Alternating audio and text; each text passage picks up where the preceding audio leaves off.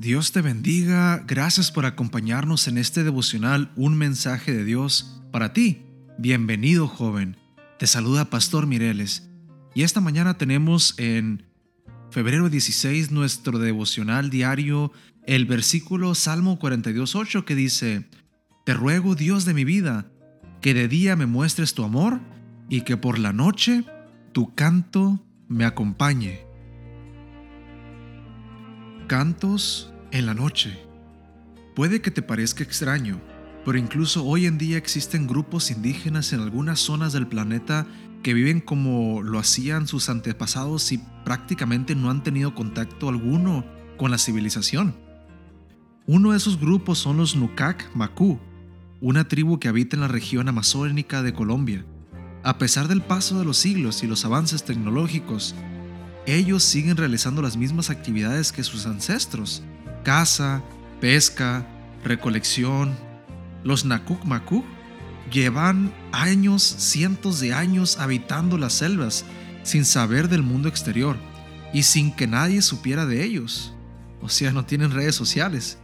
Pero en 1988, unos investigadores que sobrevolaban la selva trajeron la noticia de la existencia de esta comunidad.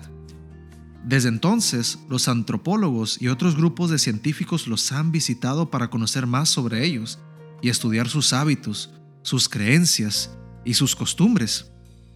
Hace algún tiempo vi un documental sobre los Nakuk Makuk, donde aprendí que ellos cantan todo el día, mientras realizan sus actividades cotidianas, pero el canto adquiere un mayor significado durante la noche, porque en la tradición de esta tribu, en la noche vienen los espíritus que pueden hacer daño a las personas.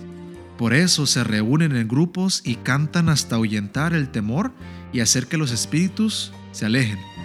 Por medio de las canciones obtienen seguridad, protección y paz durante la noche que les permite dormir tranquilos. La noche es símbolo de lo inesperado, de la calamidad, del peligro que nos acecha, como dice Salmos 91.5. No es de extrañar que de niños todos le teníamos miedo a la oscuridad. Incluso después de que nos hacemos adultos, persiste el miedo al peligro que se oculta tras las tinieblas. ¿Cómo podemos enfrentar la duda y la inseguridad?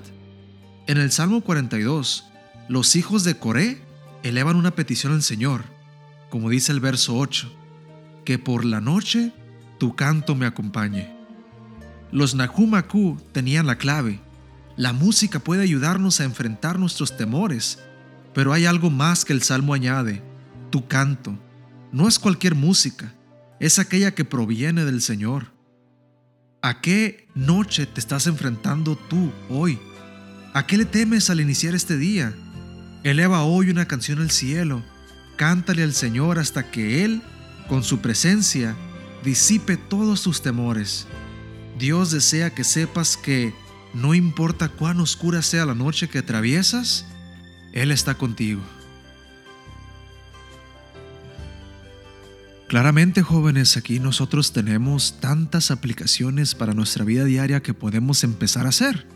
Un ejemplo es la recomendación cristiana de siempre llevar un canto en el corazón, en tu diario vivir, en tu afán, en tus cosas que tienes que completar de trabajo, de estudios.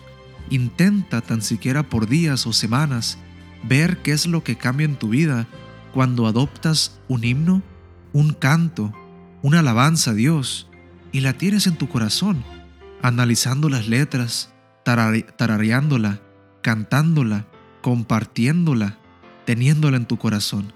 Vas a ver cómo es la manera inconsciente que tú puedes estar orando con Jesús 24/7 cuando no estés hablando de manera vocal, verbal, con Él, lo puede reemplazar ese canto que tú te propusiste tener a todo tiempo en tu corazón. Así que inténtalo y dime qué te resulta en tu vida espiritual.